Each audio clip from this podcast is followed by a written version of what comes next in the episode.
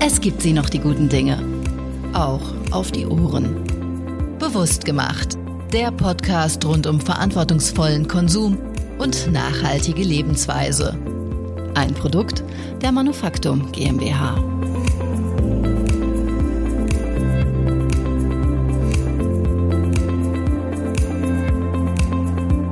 Willkommen zu Bewusst gemacht. Ich bin Theresa Frigger und in unserer heutigen Episode geht es um das Erlernen eines verantwortungsvollen Umgangs mit unserer Umwelt.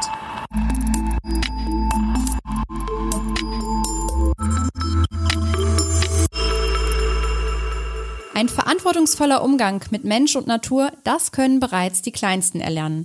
In der Kindheit entwickeln wir Verhaltensweisen, die uns ein Leben lang begleiten. Und schon zu diesem Zeitpunkt kann also auch Kindern ein verantwortungsvoller Umgang mit unseren Ressourcen beigebracht werden. Dabei sind Bücher nicht nur bei uns Erwachsenen super Lernhelfer, sondern gerade im Kindesalter auch ganz wichtige Lernbegleiter.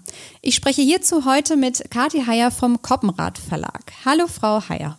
Hallo, Frau Frigger. Ich freue mich. Sehr schön, dass Sie sich Zeit genommen haben. Vielleicht stellen Sie sich einmal kurz vor. Gerne. Mein Name ist Kathi Heyer. Ich bin jetzt tatsächlich schon seit zwölf Jahren im schönen Münster beim Koppenrad Verlag tätig. Als Programmleiterin im Bereich Kinderbuch verantworte ich die Bereiche Pappbilderbuch, also wirklich für die ganz, ganz Kleinen, sowie die Kreativbücher und die Sachbuchprojekte.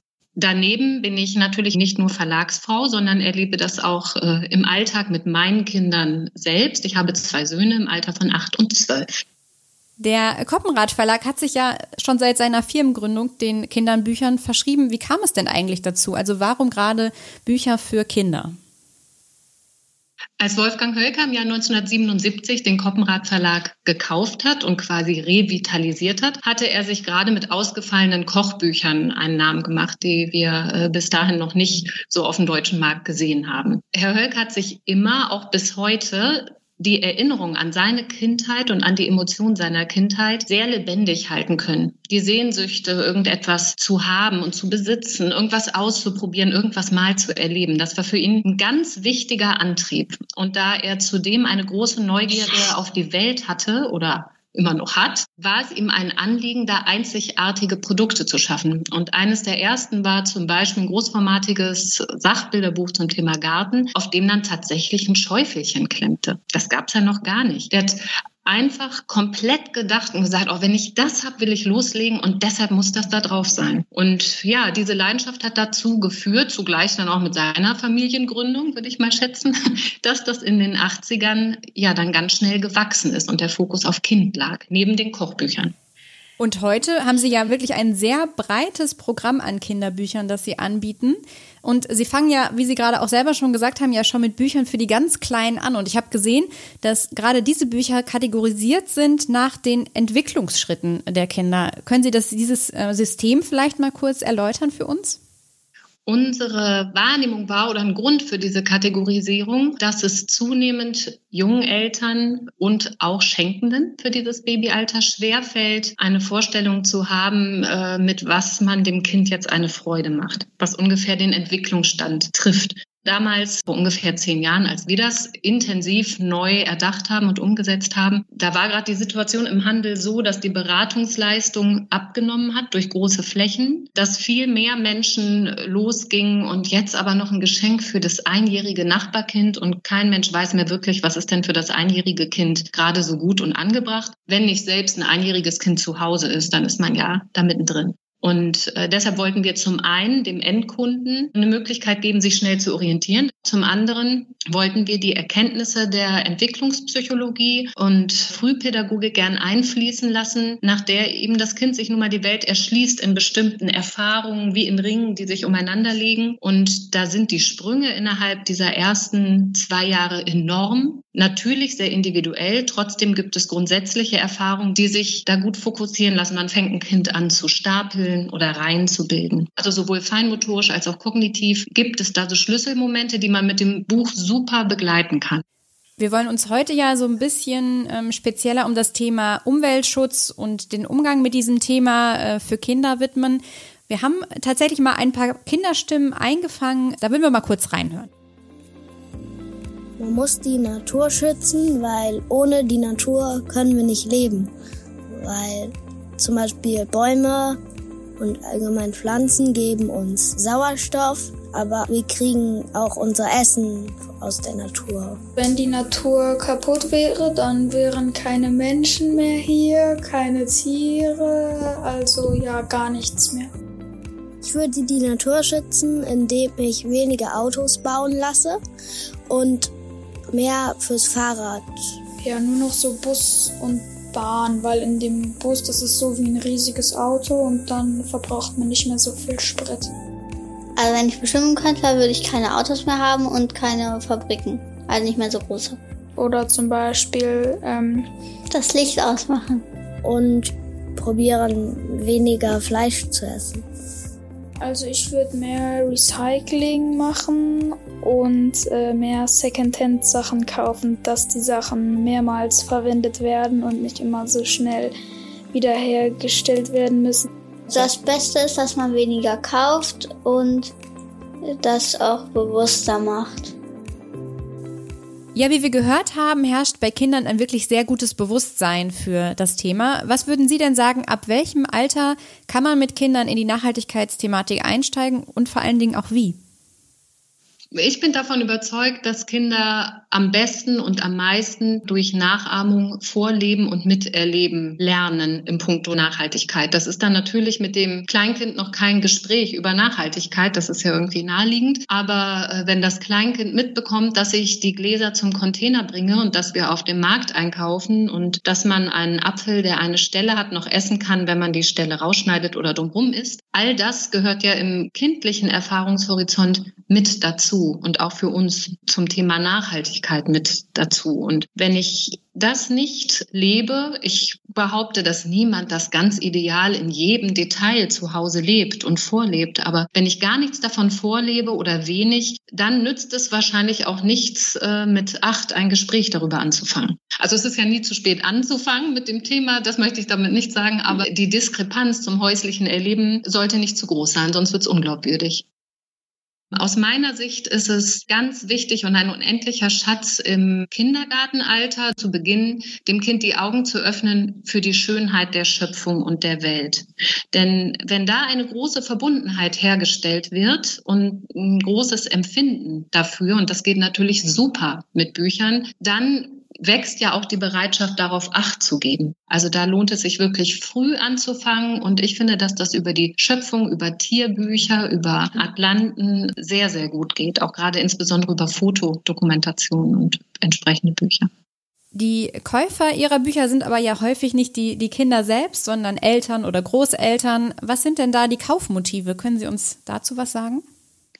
Ich denke, die Mehrheit der Kaufmotive ist, dass man dem Kind etwas äh, mitgeben möchte, was es klüger macht oder gedanklich reicher, was es bewusster werden lässt. Natürlich ist das auch bei Kaufmotiven für andere Mediengegenstände so, aber insbesondere beim Medium Buch, denke ich, wird damit verbunden, dass man etwas Gutes tut und etwas Gutes schenkt. Das äh, trifft gerade den Schulstart besonders als Kaufanlass und Schenkanlass, aber natürlich auch Kommunion und Konfirmation oder auch Geburtstage und Weihnachtsfeste. Da ist auf einmal das Buch wieder ganz hoch im Kurs. Und diesen Wunsch damit, die Welt des Kindes ein bisschen reicher zu machen, ganz gleich, ob ich da ein Sachbuch kaufe oder etwas Literarisches und die Augen des Kindes ein wenig zu öffnen, das ist meines Erachtens der größte Kaufimpuls. Jetzt gibt es bei Ihnen ja nicht nur Bücher, es gibt zum Beispiel auch ganze Produktreihen wie zum Beispiel Nature Zoom. Also da gibt es auch Bücher, aber dann gibt es weiterführend zum Beispiel auch Karten, Kartenspiele, Lupen und viele weitere Produkte, die Ihr Verlag anbietet. Wie kam es denn eigentlich dazu, dass Sie so umfangreiche Produktreihen anbieten und welches inhaltliche Ziel verfolgen Sie zum Beispiel mit Nature Zoom? Nature Zoom ist eine Reihe, die Kinder ganz grob, ja, ich sag mal von sechs bis zwölf äh, insbesondere anspricht und dazu einlädt, rauszugehen rauszugehen und selbst Erfahrungen zu sammeln in der Natur, in der heimischen Natur, genau hinzuschauen und ja, so die Schätze vor der Haustür ein wenig mehr zu entdecken und zu erleben. Ob das ein Schnitzmesser ist oder die Lupendose, die unvermeintliche oder eine Taschenlampe oder ein Bauset, ganz hoch im Kurs auch Karabinerhaken, im Übrigen in jeder Lebenslage anscheinend unbedingt vonnöten. Aber äh, zugleich ergänzen wir das natürlich ja, um Wissen, um Informationen, um äh, Ideen, was man draußen machen kann. Und gerade diese Produkte wie Kartenspiele oder Projektideen in Kartenform, in Dosen und so weiter, die laden einfach ein, richtig zu sagen, oh komm, heute untersuchen wir Tierspuren oder wir gucken, was wir da eigentlich für eine Feder gesammelt haben. Das, ja, soll alles einladen, sich damit genauer zu beschäftigen. Und es klingt ja auch nach viel Spaß. Absolut. Es klingt nach sehr viel Spaß, vor allen Dingen die Ausprobierphase. Und ich bin ein bisschen traurig, dass mein großer Sohn da jetzt fast schon zu cool für ist. Wenn wir nochmal auf das äh, Buch schauen, wie ist denn eigentlich bei Ihnen im Verlag generell der Weg von einer Idee, die entsteht, hin zum fertigen Buch? Gerade so beim Thema Umweltschutz. Mit welchen Autoren arbeiten Sie da zusammen? Und vielleicht können Sie uns ein bisschen Einblick geben in so einen Entstehungsprozess. Das ist fast schon ein Thema für einen extra Podcast. Das kann ich gleich sagen. Da müssen Sie mich vielleicht ein bisschen bremsen. Ähm, bei uns werden in der Regel, ich sag mal, drei Viertel aller Buchideen selbst im Haus erdacht. Und das ist auch für mich eine große persönliche Befriedigung, das im Beruf machen zu können, konzeptionell zu arbeiten und äh, Produkte mir zu überlegen. So geht es natürlich auch meinen Kolleginnen. Nur äh, selten tut man gut dran, das dann auch noch selbst zu schreiben und sucht sich dafür eben Urheber aus jedweder Richtung äh, oder je nach Themenfeld. Dabei geht es für uns weniger darum, prominente Autoren in den Vordergrund zu stellen, also insbesondere bei dem Umweltschutzthema, sondern eher auf eine fundierte und für das Kind auch ja auf einen gut lesbaren Schreibstil zu gehen und entsprechend jemanden zu finden, der dieses sehr komplexe Thema wirklich klug für Kinder runterbrechen kann. Das sind häufig Redakteurinnen oder Journalistinnen in unserem Fall. Es gibt Sachbuchautoren, mit denen wir da zusammenarbeiten, die natürlich eine besondere Expertise mitbringen, aber der Kindbezug in den Äußerungen ist da aus unserer Sicht oft zielführender und wichtiger als der Name oder die Professur womöglich, die es manchmal auch schwer macht, Dinge runterzubrechen. Wenn wir eine Idee haben, ist das in der Regel anderthalb bis zwei Jahre vor dem Erscheinen, weil wir verschiedenste ja, Stufen in der Entwicklung durchlaufen von Skizzen oder dem fertigen Text, je nachdem, was zuerst da ist, und äh, die Zusammenführung und die Recherchearbeit entsprechend Raum einnehmen. Sie haben uns ja schon erzählt, dass das Thema Umwelt bei Ihnen ja eigentlich schon von Beginn an eine Rolle im Verlag gespielt hat. Ähm, stellen Sie fest, dass es ein aktuell breiteres Interesse an diesem Thema gibt oder ist es eigentlich schon seit vielen Jahren so, dass diese Bücher sehr gerne gekauft werden? Aus meiner Sicht ist das eine Wellenbewegung, die aber ähm, im Moment ungeahnte Höhen und auch eine noch nicht absehbare Breite äh, erklimmt. Es gab äh, schon in den 80ern eine ganz ähm, ja, umweltpolitisch sensible Phase, Einige von uns haben das erlebt, den Supergau in Tschernobyl. Ungefähr parallel gab es etliche Publikationen, gerade fürs Jugendalter oder so für über Zehnjährige ungefähr, die sich dieses Themas angenommen haben. In den 80ern war das ein großes Thema und wurde es auch zunehmend wichtig. Was dann erstmal geblieben ist, neben so Stichworten wie Waldsterben und bewusstere Ernährung, ist ja, dass einiges vielleicht in einzelnen Aspekten in ihr Leben äh, mit ein, haben einfließen lassen. Sonst wurde das aber von dem alles dominierenden Thema der Digitalisierung und des breiten medialen Spektrums erstmal wieder überdeckt. Und mein Eindruck ist, dass jetzt erneut, ich sag mal vor zwei, drei Jahren eine Welle angelaufen ist, die viel breiter wirkt und trägt, was auch im Vergleich zu den 80ern anderen Möglichkeiten der Vernetzung im digitalen zusammenhängt. In den 80ern hätten wir wahrscheinlich erst ganz spät von Greta Thunberg erfahren und wäre das Thema viel weniger breit geworden und auch aufgesetzter durch Erwachsene vielleicht vermittelt worden, als wir es jetzt erleben, wo so viele Jugendliche auch engagiert sind und ernsthaft sich damit auseinandersetzen. Gibt es äh, bei dieser Breite der Welle, die Sie gerade so angedeutet haben, gibt es da gewisse Themenschwerpunkte, die sich abzeichnen? Äh, nach dem Beginn dieser Welle im äh, zunächst heimischen. Ich möchte an das Thema Bienen erinnern, die äh, uns, glaube ich, alle vor ungefähr drei Jahren äh, sturmartig heimgesucht haben und das Auseinandersetzen äh, mit Bienen und ihrer Funktion fürs gesamte Ökosystem. Gab es dann viel, was sich unter dem Oberbegriff Klima so subsumieren lässt. Meines Erachtens wird das Thema Wasser nochmal viel stärker in den Fokus rücken, äh, auch angesichts der Wasserknappheit, die eine Riesenherausforderung werden wird. Inwiefern sich das breit und dauerhaft niederschlägt in Publikationen, in Büchern für Kinder tatsächlich, wage ich noch nicht zu beurteilen, aber ich bin sicher, dass das noch kommt. Und wenn wir jetzt vielleicht konkret mal schauen, was jetzt als nächstes so bei Ihnen auf der Liste steht an Büchern, können Sie uns da schon einen kleinen Einblick geben, was an Neuheiten auf uns zukommt? Wenn alles planmäßig verläuft, ähm, werden wir uns nächstes Jahr in der zweiten Jahreshälfte mit dem Thema Unterwasser beschäftigen mit äh, Tieren unter Wasser ähm, in einer sensationellen Darstellung, wie ich nach wie vor finde. Wir werden aber auch ein klein wenig mehr ins All schauen und die Themen Nachtwanderung und Orientierung in der Nacht thematisieren. Ja, äh, sehr spannend klingt es. Äh, zum Abschluss, Sie haben ja schon äh, gesagt, Sie haben auch zwei Kinder. Ähm, welches Buch würden Sie denn jetzt vielleicht Eltern oder Großeltern empfehlen? Jetzt gerade kurz vor Weihnachten stehen sicherlich viele vor den Regalen und überlegen, ein Buch zu verschenken. Was würden Sie sagen, wenn man jetzt mit den Kindern in dieses Thema Umweltschutz einsteigt? Was wäre Ihr Tipp, mit welchem Buch man das am besten machen kann? Für Kinder im späteren Grundschulalter würde ich das äh, unbedingt machen mit unserem eigenen Titel, mit dem Bessermacherbuch, wo meines Erachtens eine Menge unglaublich guter, einfacher Ideen niedergeschrieben sind, die ich wirklich selbst umsetzen kann. Da geht es entweder um die Vogeltränke oder zum Beispiel um einen Klassenflohmarkt für einen guten Zweck. Es geht auch um Aktionen, die das soziale Miteinander fördern, was ich besonders wichtig finde. Denn was nützt die Weltverbesserung, wenn wir dabei nicht auf uns gegenseitig achten? Also vom Hunde-Gassi-Dienst anbieten bis zur Einkaufshilfe. Es geht natürlich um das Wiederverwenden von Materialien, um das selbst Müsli-Riegel machen äh, und so weiter. Aber es ist wirklich, also wir hatten mit so einer Gruppe Zehnjähriger da viel Spaß mit. Für jüngere Kinder äh, würde ich unbedingt einen üppigen Fotobildband über bedrohte Tiere oder über den Tierkosmos äh, in der ganzen Welt empfehlen. Ich finde, das sind hervorragende Gesprächsanlässe, um den Kindern eben das Thema Schöpfung näher zu bringen.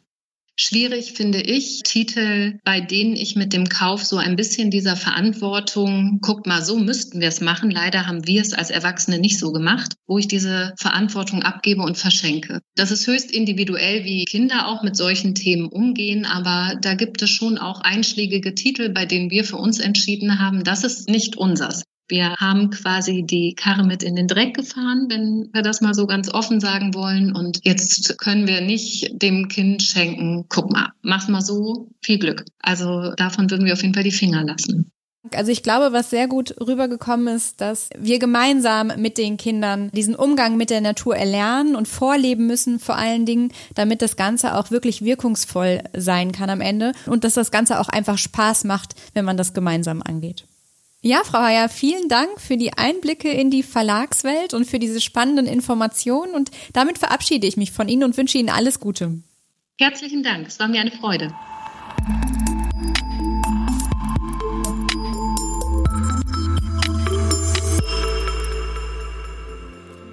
Damit sind wir am Ende der heutigen Folge angekommen. Wenn Sie mögen, dann hören Sie doch auch gerne in zwei Wochen wieder rein. Wir widmen uns dann dem Thema Hausputz und schauen einmal genauer hin, was da eigentlich so in unseren Reinigungsmitteln drinsteckt. Vielen Dank fürs Zuhören und leben Sie weiterhin bewusst.